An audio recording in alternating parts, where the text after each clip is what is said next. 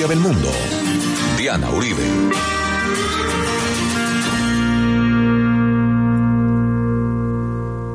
Buenas.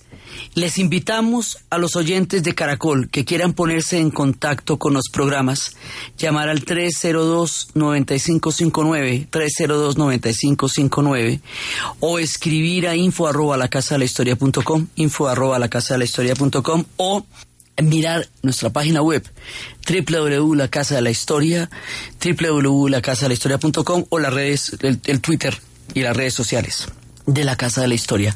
Hoy vamos a ver uno de los momentos más importantes en toda la historia de la Argentina. Esto la parte en dos, el peronismo. Primera parte.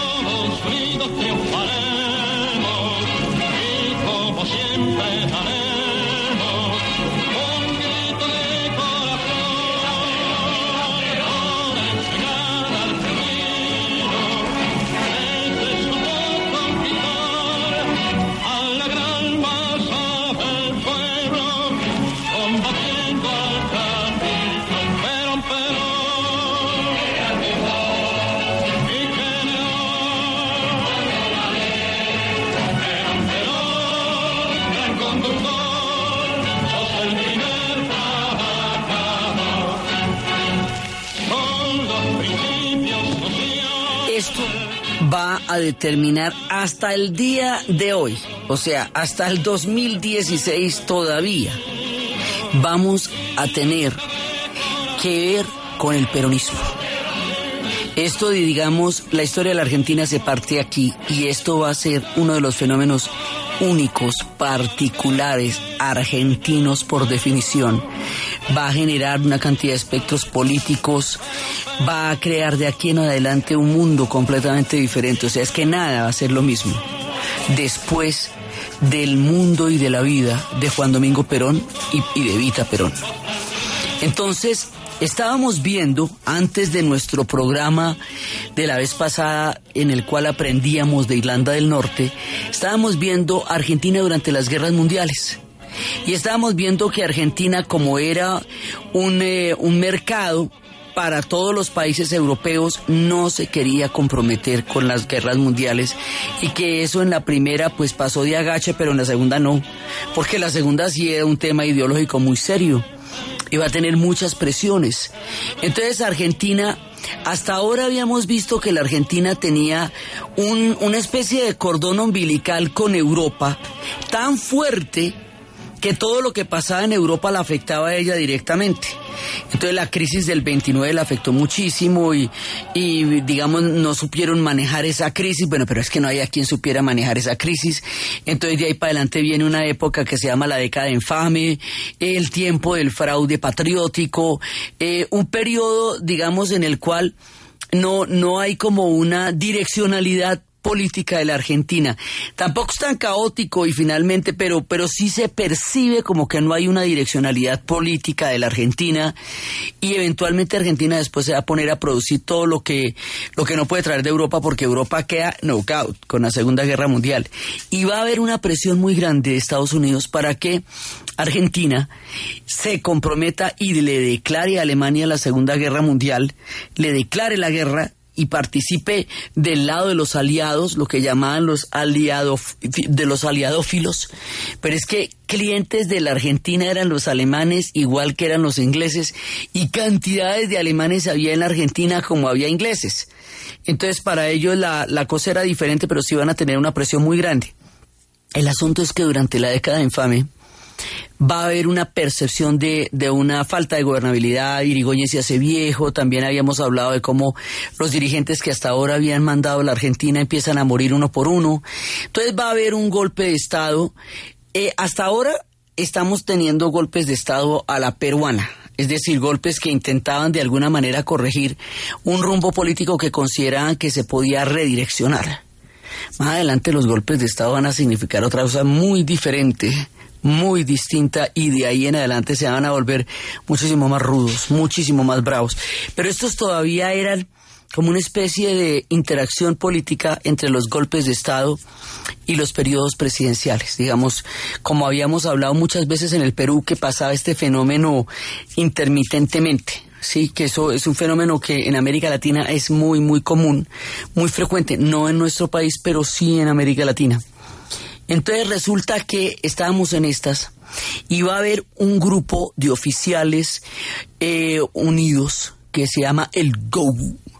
Y este grupo del GO, de oficiales, Grupo Oficiales Unidos, es como una especie de logia de conspiración pequeña para un poco tomarse el poder y direccionar la, la política argentina. Y efectivamente se lo toman. Se lo van a tomar en 1943. Y cuando se lo toman en 1943, en ese grupo de oficial, personaje que viene también de un militar de carrera, un hombre que en un principio tenía bastante admiración por el esquema corporativo que Benito Mussolini tenía en ese momento en Italia. Digamos que cuando lo conoció le pareció que era un esquema interesante por el manejo que tenían pues del Estado. Eh, tiene, digamos, como varias ideologías eh, este hombre, pero fundamentalmente tiene un poco de proyectos. Este tipo pasa de ser eh, parte de un ministerio que se llama la Secretaría de Trabajo y Previsión, que es la que va a dar, digamos, una gran cantidad de, temas sociales. Eh, después él va a ser ministro de guerra y después va a ser vicepresidente, pero esto pasa en muy poco tiempo. O sea, el ascenso al poder de este hombre va a ser que gobierne desde antes de ser presidente, porque en la práctica él está teniendo una gran cantidad de poder. Este hombre se llama Juan Domingo Perón. Y esto es como les digo, antes y después, en el siguiente programa vamos a ver cómo se forman los mitos en la Argentina, los grandes mitos. Y ya vimos el primero, Gardel, ahora van a venir Perón y Eva Perón, antes de que pasemos por los otros que serán desde el Che Guevara hasta Maradona. Ellos son formadores de mitos que no solamente los creen ellos, sino que se los, se los venden al mundo. ¿sí? Aquí nos vamos a meter con todo esto. Entonces resulta que este hombre poco a poco va direccionando la política hacia una política de muchísimo, muchísima inversión social. Una gran cantidad de inversión social que se va haciendo poco a poco y luego ya va a ser una política específica del Estado. Entonces, ¿qué pasa? Aquí hay un fenómeno muy interesante. Era tal la precariedad de las condiciones de vida de los trabajadores. ¿Se acuerda que nosotros hicimos un programa en el cual los trabajadores estaban en las condiciones más complicadas del mundo. En esta Argentina los trabajadores inmigrantes llegaban y vivían en terribles condiciones que Buenos Aires tenía como dos pisos. Un piso alto, esplendoroso, tremendo, eh, glamuroso, fantástico y un piso bajo lleno de miseria y malas condiciones. Esa brecha, esa precariedad de los trabajadores. En esta primera etapa ya hemos dicho, si no conocemos la formación de estos movimientos sociales, no vamos a poder entender por qué el peronismo. Y es que para el momento en que Perón empiece a gobernar primero indirecta y luego directamente, los trabajadores están en los frigoríficos día y noche. No tienen domingos, o sea, no tienen ninguna regulación laboral. Entonces, no tienen dominicales, no tienen festivos, no tienen horas de descanso, no tienen absolutamente nada y poco a poco la Argentina va a empezar a producir sus propios, eh, su, propia industria y todo, porque pues están, la, la, la, Segunda Guerra Mundial está acabando Europa. Entonces ellos van a hacer una política de construir su propio país y lo van a hacer, hasta aviones van a llegar a ser ellos en su momento. Entonces hay una industrialización absolutamente forzosa, grandísima, grandísima, grandísima, y los frigoríficos van a estar produciendo día y noche y los trabajadores no tienen ninguna regulación laboral, o sea, no tienen ningún tipo de derechos laborales. Y hemos visto que el mundo hace rato se está moviendo en dirección a los derechos. Y es a esta masa de trabajadores sin ningún tipo de derechos, tanto en las ciudades como en los campos, a los que Juan Domingo Perón les va a dar un nivel y una calidad de vida que nadie nunca se va a preocupar por darles antes y que va a ser parte de lo que signifique la adoración que el pueblo argentino va a tener por él.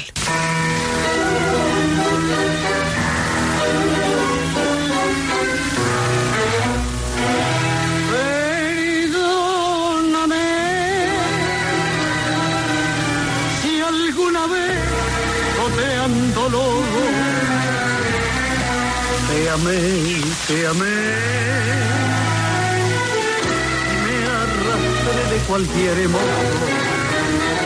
Perdóname.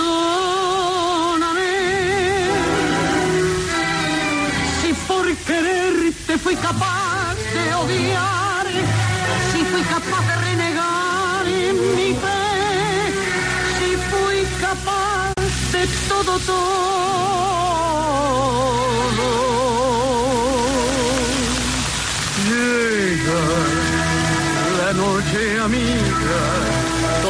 Música que vamos a pasar en este programa, aunque sea o no explícita, es peronista, porque todo el mundo lo va a llegar a ser en términos de los artistas y todo en esta época. Entonces, ¿qué pasa? Que Perón empieza a tomar en cuenta la condición histórica de los trabajadores y empieza a mejorar las condiciones de vida. Durante la época de Juan Domingo Perón van a crearse las siguientes cosas van a crearse las asociaciones eh, profesionales en donde van a regular las profesiones, van a reglamentar las profesiones y van a hacer que las profesiones tengan, digamos, toda una, eh, una organización que le permita a usted que su profesión sea reconocida y sea remunerada. Van a ser los... Em, van a, van a, crear las colonias vacacionales, eso va a ser también, van a crear los planes de vivienda popular, grandes planes de vivienda popular.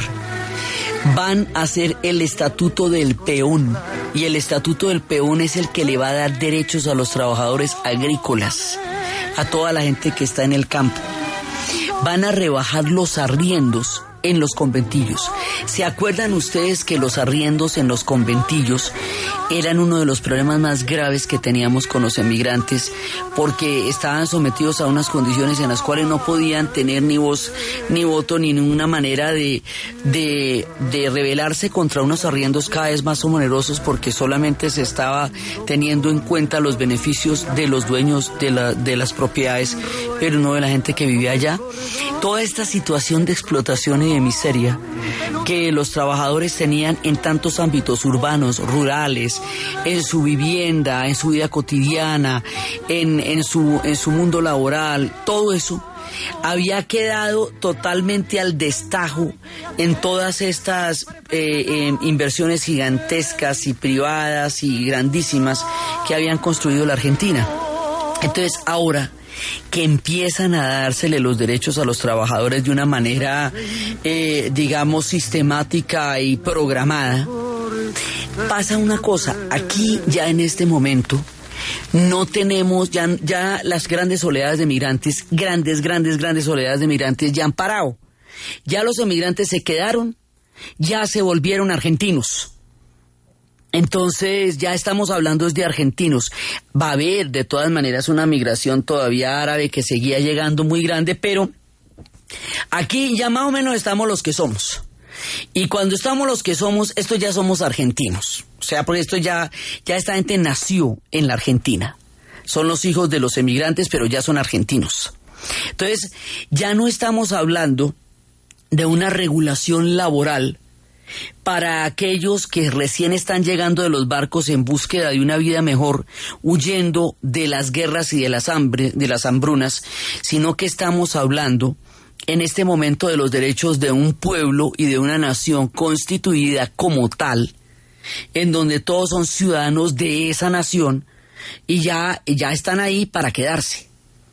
La manera como Perón va a manejar este nuevo escenario va a constituir, y esto es muy importante, el imaginario de una nación argentina. O sea, ya no estamos tan ligados a Europa que lo seguimos siendo, todos siguen siendo hijos de europeos, pero nacidos en Argentina, sino que ya hay una argentinidad, por decirlo así. O sea, ya no es un mundo constituido solamente de migrantes, un crisol de pueblos que vienen de las diferentes diásporas, de las irlandesas, de las alemanas, de las italianas, que, sino que ya lo que tenemos aquí es una nación. La configuración de esa nación, el sentido del nacionalismo, el sentido de ese orgullo de construcción patria, lo va a generar en una muy buena medida Juan Domingo Perón. En este programa nosotros vamos a hablar de Perón, porque a Evita Perón en particular le vamos a, dedicar el siguiente programa. Entonces, en el siguiente programa vamos a hablar de ella y del fenómeno del peronismo posterior a, a, Perón mismo, ¿sí? Pero aquí vamos a contar es quién es ese man en particular y qué es lo que hace. Y por qué va a ser tan popular y por qué va a poder de esa manera manejar la historia de la Argentina. En el siguiente nos vamos con el gran mito que va a ser Evita Perón, Eva Duarte de Perón. Aquí simplemente mencionamos cómo él se va a encontrar con ella y ella le va a ayudar a consolidar ese gran proyecto que tiene. Pero todo el rollo de ella lo echamos en el otro programa. Entonces, Resulta que él va a crear esto y lo va a crear a través de una, de una forma de gobierno que es como eh, cuando lo estábamos viendo en un momento dado, cuando estábamos viendo la historia del Perú, que hay un fenómeno particular en América Latina que es el que se conoce como el populismo. Y de ese fenómeno del populismo, el arquetipo, digamos, el que casi que el epítome, el creador, el, el propio, digamos, el duro de lo que va a ser el populismo como tal es Juan Domingo Perón. O sea, él es el que va a articular una forma de gobierno que está tremendamente ligada, no es el único, por supuesto, pero es el más eh, fundamental, ¿sí? Entonces, este hombre lo va a hacer y esto tiene un gran culto a la personalidad o sea, hay también una, una referencia de que es como el, el, populismo en ese sentido es mesiánico, digamos, sí hay como un personaje que se considera salvador de un pueblo, conductor de un pueblo, y a ese se le debe una gran devoción. A él y más adelante y paralelamente a, a Evita que la va a sacar del estadio, pues. Pero pero en este caso, digamos a él, porque es capaz de articular una Argentina que no había existido antes. Eh, en, en un sentido análogo, digámoslo así, en alguna vez estábamos hablando del, del Brasil y estábamos hablando de que Getulio Vargas se inventó el Brasil a partir del fútbol y la samba. Bueno, pues este man hace más o menos lo mismo, se inventa la Argentina, la Argentina moderna, y se la inventa a través de su forma de gobernar para la masa. Entonces, él tiene un periodo anterior a que gobierne ya como presidente, pero ahí ya manda. Y ahí desde, desde, el, desde el tema del trabajo, el hombre ya tiene desde la Secretaría de, de Trabajo y Previsión, él ya tiene una cantidad de, digamos, de, de, posibilidades que le van dando el ascenso político que va a llegar a tener hasta el punto de que cuando él llegue a la presidencia va a llegar con un amplio margen, con un margen gigantesco. Entonces, la primera parte es como él va ascendiendo, aparece de este grupo de oficiales, o sea, se hace un golpe de Estado para tratar de redireccionar la política argentina. Dentro de ese golpe de Estado hay una serie de generales, dentro de los generales hay un grupo que se llama el Grupo de, de Oficiales eh, Unidos, el GAU, en ese momento todavía él no es general, después va a llegar a serlo, y es en ese grupo y en ese contexto donde él aparece y poco a poco va tomándose un protagonismo que no tenía antes en un momento en que hay un profundo vacío de poder porque los líderes que han manejado la Argentina hasta ahora ya están muriendo y la Argentina está en este momento en la necesidad de un rumbo histórico eh, mucho más, eh, más nacionalista, más de, más de su propia cosecha. Y este hombre va a coger de aquí y de allá todo un poco de elementos para crear su propio estilo y su propia forma de gobierno.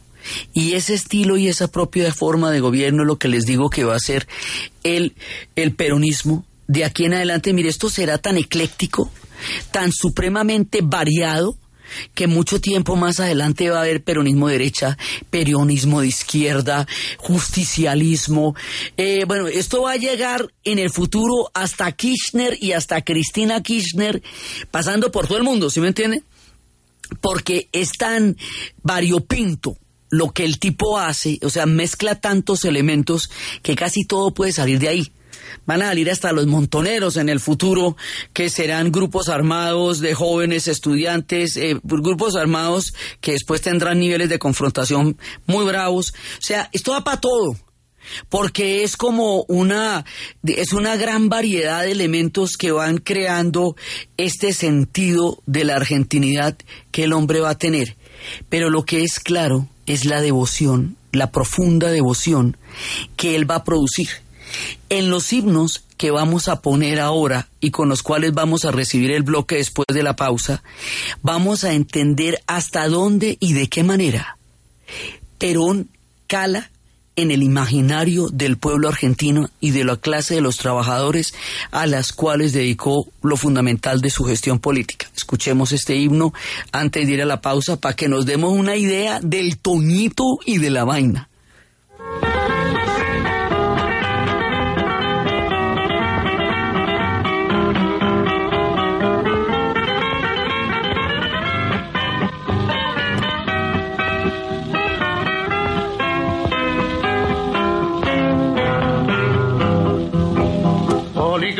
Caballero prototipo de negrero que explotaste al obrero sin tenerle compasión.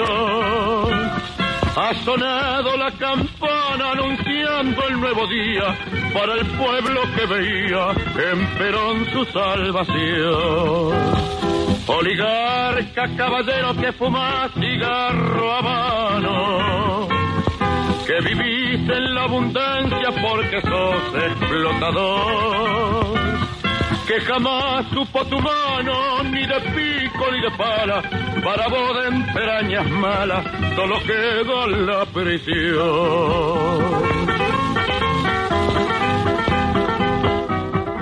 Apetifor, producto natural. Apetifor mejora tu apetito. Apetifor mejora el apetito en niños y adultos. Calidad Natural Freshly. En productos naturales la primera opción.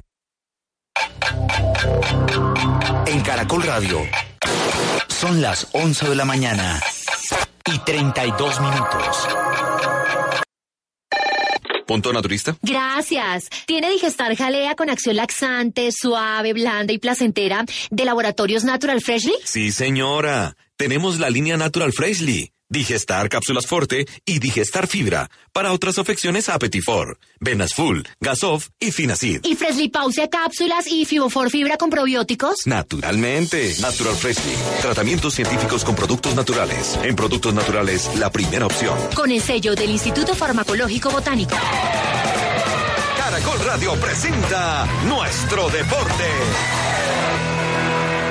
El ciclista Fernando Gaviria se coronó como campeón en la Paris Tours luego de concretar un ataque a medio kilómetro de la meta. El pedalista se refirió a su triunfo. Una carrera bastante dura, bastante rápida y estamos demasiado contentos con el equipo porque me apoyaron y, estuvieron conmigo en el mejor momento y, hoy hemos podido ganar gracias a ellos. Nos queda una carrera, nos queda el campeonato del mundo, pero esta era la última carrera con el equipo y creo que iniciar el año ganando y terminarlo ganando con el equipo es bastante bonito. Gaviria estableció un tiempo de 5 horas 22 minutos y 3 segundos para los 252 kilómetros de recorrido, donde superó al francés Arnaud Demer y el belga Jonas Van Nechen.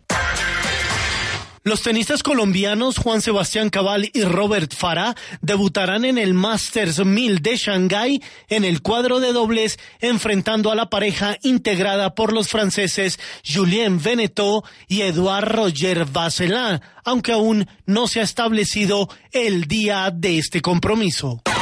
Más información en caracoldeportes.com y en Twitter arroba caracoldeportes. ¿Y usted? ¿Cómo durmió anoche? Comodísimo. Colchones comodísimos para dormir profundamente. ¡Ay! ¡Del Cardona golazo! ¡Mira cómo se me pone! ¡Mira cómo tengo el corazón. Seguimos con las eliminatorias al Mundial Rusia 2018 en el fenómeno del fútbol de Caracol Radio. No te pierdas Colombia-Uruguay, 11 de octubre desde las 2 de la tarde. Presentado por GM Chevrolet, Five New Roads, Ban Colombia, te estamos poniendo el alma. Fontour, Colombia es realismo mágico. Ministerio de Comercio, Industria y Turismo. Con 7.500 puntos de atención en 1.060 municipios, Efecti, giros, pagos y recargas, da la hora en Caracol Radio. En Caracol Radio, son las 11 de la mañana y 34 minutos. Efecti te lleva al colegio. Realiza tus giros nacionales en Efecti del 1 de septiembre hasta el 31 de diciembre de 2016 y participa por la pensión del colegio de tu hijo durante un año. Son 10 ganadores. Consulta condiciones y restricciones en www.efecti.com.co. Vigilado y controlado Mintic. Autoriza con juegos.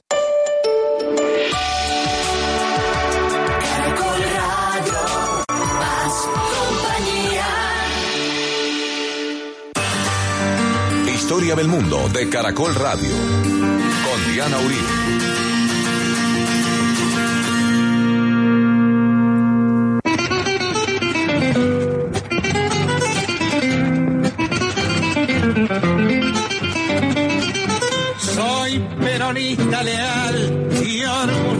Lo declaro por un motivo muy claro que lo voy a hacer verbal. Porque he visto al general luchar a brazo partido junto a su pueblo caído que levantó con honor, oh querido. El 17 de octubre del año 45, Perón mostró con ahínco serle leal y sincero Perón, que al cruz extranjero que con malos argentinos desviaron el camino de nuestra hermosa nación. En memorable elección derrotaba a los cretinos.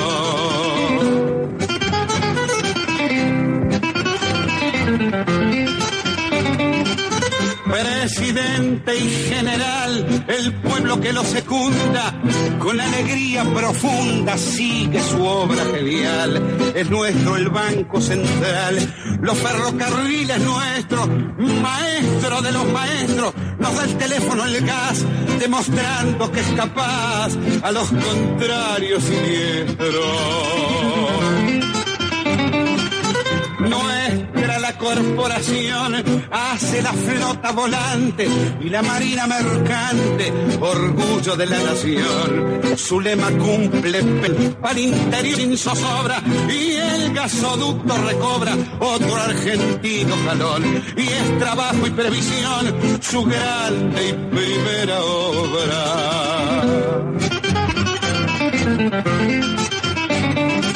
tejió la economía argentina, cada puerto, cada usina a nuestras manos pasó, a nuestra industria impulsó en la república entera y a la humilde masa obrera que en sus progresos creyó, con crece les prodigó los bienes que no tuvieron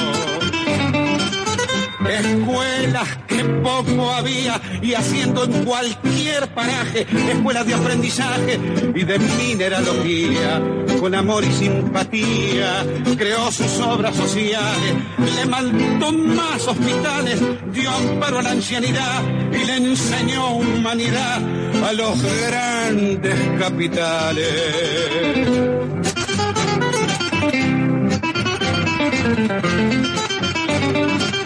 En seis años que es un día para una nación dormida, Perón le volvió a la vida como ninguno lo haría. El pueblo que lo quería y lo quiere eternamente, pensando muy cuerdamente en un futuro mejor, con un triunfo abrumador, lo relige presidente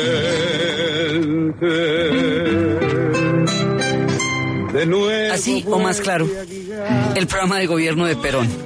Entonces, mire, primero estamos hasta el 45, del 43 al 45, que es con la Oficina de Prevención, de, eh, que él empieza, digamos, todas las reformas sociales con la Secretaría de Trabajo y Prevención, como lo dice la canción. Y luego él va a sufrir un quebranto de salud y cuando ven que tiene ese poder tan grande, lo llevan a una isla que es donde, que es la isla Martínez García, lo llevan preso. Y allá en la isla Martínez García, él dice que tiene un quebranto de pulmones y que necesita que lo trasladen al hospital en Buenos Aires. Y cuando lo sacan de la isla Martínez García y lo llevan al hospital de Buenos Aires, viene la masa de trabajadores más grande que ustedes se imaginen, pero esto es una cosa increíble, increíble lo que va a hacer pidiendo que liberen a Perón y que, se, y que les devuelvan a Perón. O sea, es el pueblo el que lo aclama. Y él sale de ahí y van a convocar elecciones y él arrasa las elecciones, pero las arrasa. Entonces, hay una, digamos, como un momento entre esta primera presencia política ya muy popular hasta el momento en que después del episodio de, García Martínez y del hospital, él entra en propiedad ya como presidente, ya no como vicepresidente ni ministro de guerra, ni, ni de la Secretaría de Trabajo y Previsión, sino ya como presidente de la Argentina. Ahí empieza, entonces va a nacionalizar la banca, eh, los ferrocarriles, los ferrocarriles, ¿se acuerda que los habían hecho los ingleses hace un montón de tiempo? Bueno, los ferrocarriles, la banca, el gas.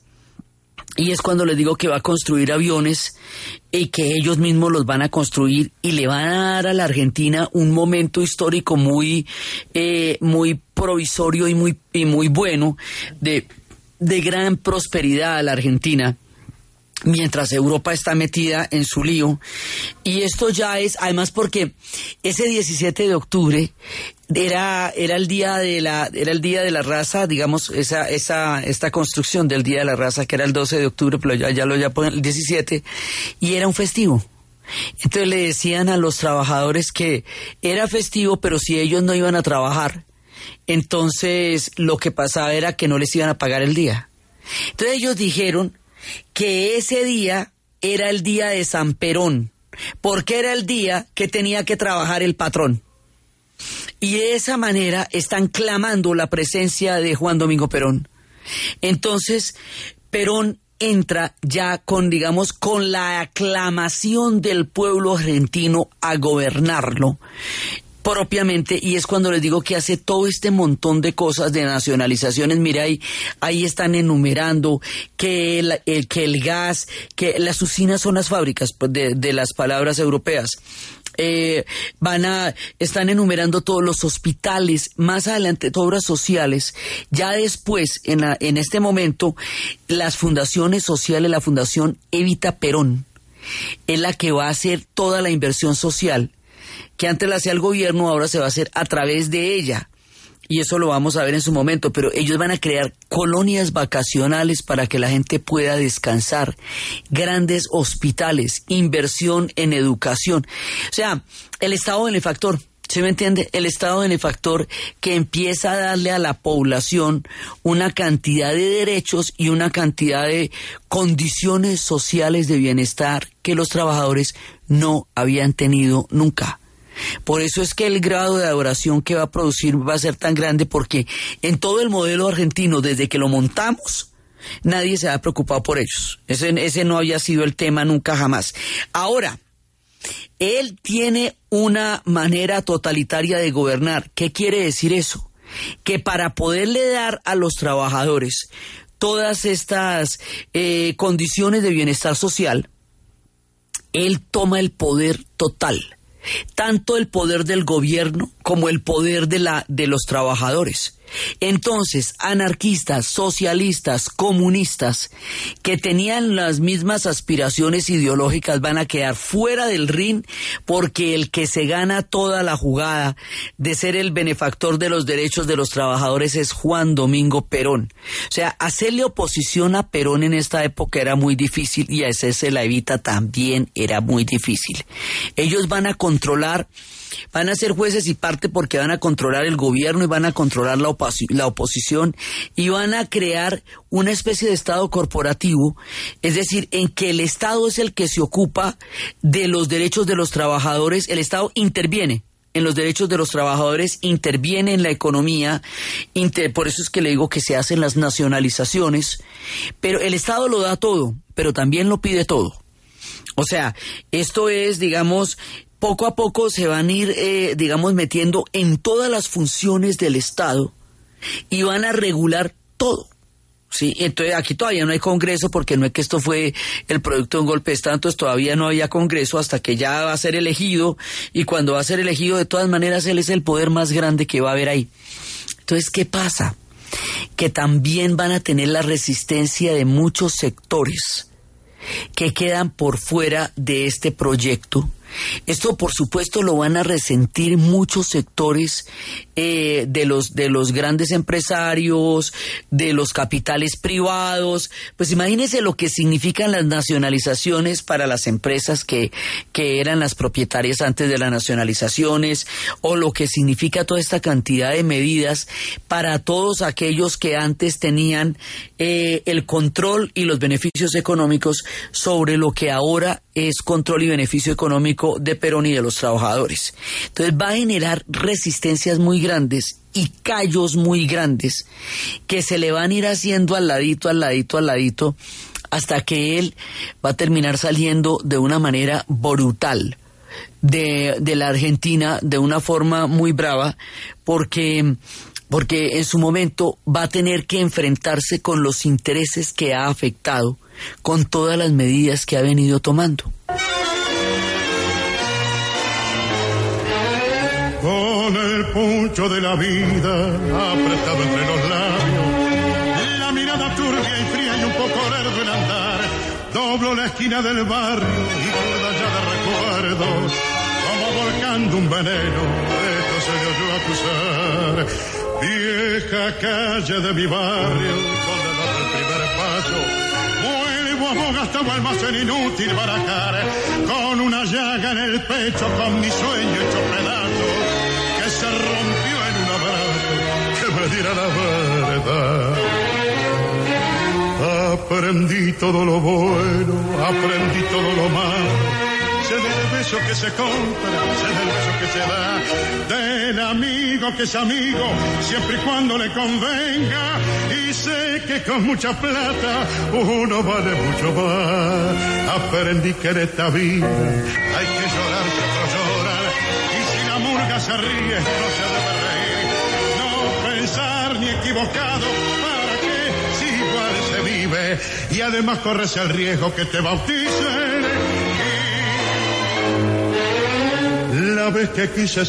esto, bueno, por supuesto, es uno de los grandes, grandes clásicos del tango que es justamente de esta época en que se está dando todo este mundo tan impresionante, pues obviamente los 40 de Hugo del Carril, que es toda una filosofía de vida de cómo se vivía en esa época y de cómo se pensaba también con relación a la vida y a, y a, y a, la, y a todo, y a los intereses y a la soledad. Entonces, este hombre, el 17 de octubre, es como eh, de 1945 es como la fundación del peronismo propiamente dicha porque es cuando lo reclaman y cuando lo aclaman y cuando eh, el pueblo lo va a pedir porque estuvo ausente ese tiempo.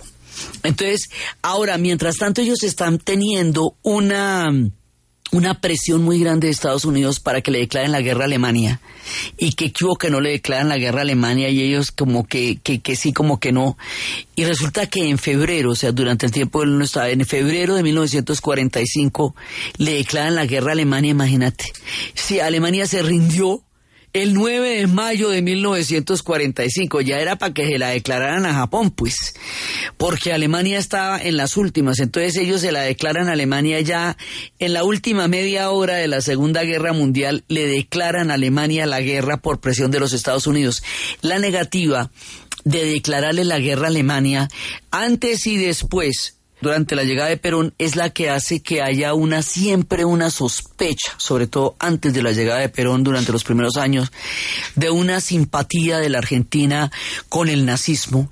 Y es la que hace, digamos, como que abre ese campo, ese camino para que se hagan las rutas de escape, de fuga de los nazis al cono sur, a la Argentina, al Uruguay, al Paraguay, al Brasil y hay como toda una investigación y todo un capítulo de la historia, digamos, soterrado sobre eso, entre otras cosas, porque es que hay muchísima migración alemana ya, muchísima, muchísima migración alemana e italiana, que también se hicieron las rutas, y entonces hay todo un debate histórico de qué tanto Perón sabía o no sabía, o participó de eso o no participó de eso.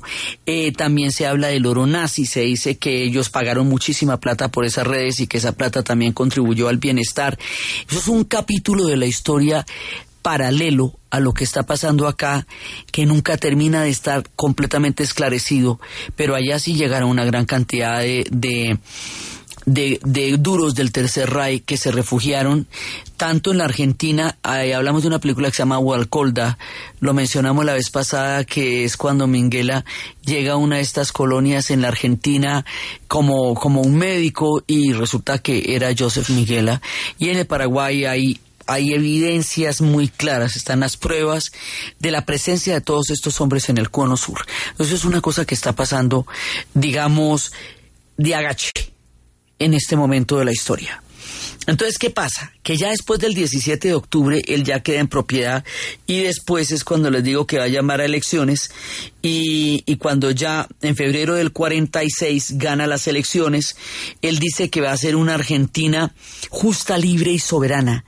Y al hablar de la soberanía argentina, como tal, uno de los elementos que en ese momento se están dando es el nacionalismo. Él va a exacerbar el nacionalismo argentino y lo va a, a cimentar con todos estos logros industriales y con el control obrero sobre una cantidad de sectores que antes se le escapaban y con las leyes de protección a los obreros.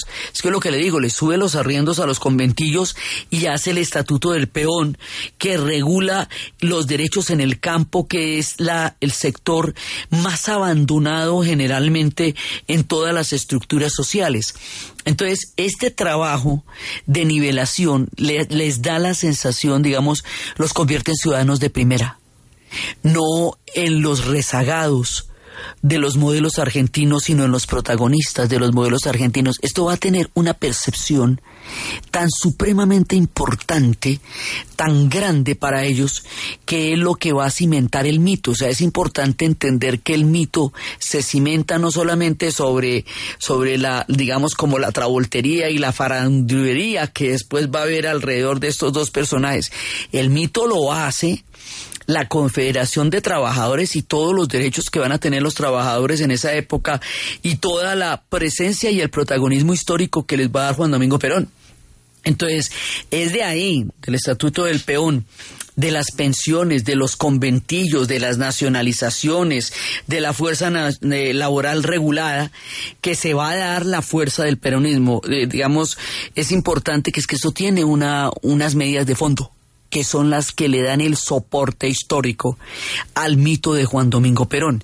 Entonces, en el siguiente programa nosotros vamos a ver cómo Evita va a canalizar todo este programa de gobierno a través de la Fundación Eva Perón. Lo que al principio se hacía con la Secretaría de Trabajo y Previsión, después se va a hacer bajo la Fundación Eva Perón. Y cómo ella, vamos a ver más adelante, entiende el sentido de la humillación y de la pobreza y va a saber eh, compensar ese sentido de la humillación y de la pobreza que durante tanto tiempo habían cargado en la historia de los argentinos y que ella va a saber eh, dignificar y enaltecer. Porque ellos van a crear un sentido de la dignidad colectiva que antes no tenían y un sentido del nacionalismo argentino que antes no existía. Entonces, esto tiene unos cortes muy raros, porque tiene unos cortes corporativos fascistas, tiene unas medidas socialistas, pero él era un hombre de derecha, muy amigo de Francisco Franco en España, eh, no se puede decir de ninguna manera que fuera un socialista, persiguió a los socialistas muchísimo, es muy difícil de definir, es muy polémico porque si usted analiza ideológicamente esto tiene de todo como en botica, pero económicamente resulta que le da a la masa de los trabajadores un protagonismo histórico y una serie de reivindicaciones que nunca tuvieron antes, pero si usted lo ve desde otro punto de vista es un Estado benefactor lo que él creó, como los que se harían después en la posguerra, terminada la Segunda Guerra Mundial, y todo eso es verdad de alguna manera y era dictatorial y era terrible con la gente que perseguía y le daba una cantidad de prendas a los trabajadores que antes no tenían y era capaz de enardecer a la masa y hacerla adorarlo todo a la vez. Son personajes multifacéticos de una increíble complejidad histórica y política que con su eh, actuar y con su paso por la historia de la Argentina la van a modificar para siempre. Al lado de él, su compañera, la mujer que le va a dar el voto femenino a las mujeres de una vez por todas, porque estamos tratando de hacer eso desde hace rato, pero no había podido, que le va a dar los derechos a las mujeres, que va a trabajar por las mujeres y que se va a convertir en uno de los íconos más importantes de las referencias de América Latina en toda su historia, se llama Eva Duarte de Perón. Evita, vamos a terminar con el, con el himno peronista a Evita. Y la historia de esta mujer, su carisma, porque él era un hombre muy carismático, él era un hombre de una, de una capacidad de entusiasmo en la gente increíble. Pero ella no solamente no se le queda atrás, sino que el mito finalmente lo va a hacer hecha. La manera como esta mujer se convierte en una gigante de la historia de América Latina, es lo que vamos a ver en el siguiente programa. Entonces, desde los espacios de la llegada de Juan Domingo Perón al poder, de una nueva mirada de Argentina sobre sí misma, del imaginario de la Argentina como nación, de la masa de trabajadores como protagonistas de un nuevo capítulo en la historia siempre sorprendente de la Argentina, en la narración Diana Uribe, en la producción Jessy Rodríguez y para ustedes, feliz fin de semana.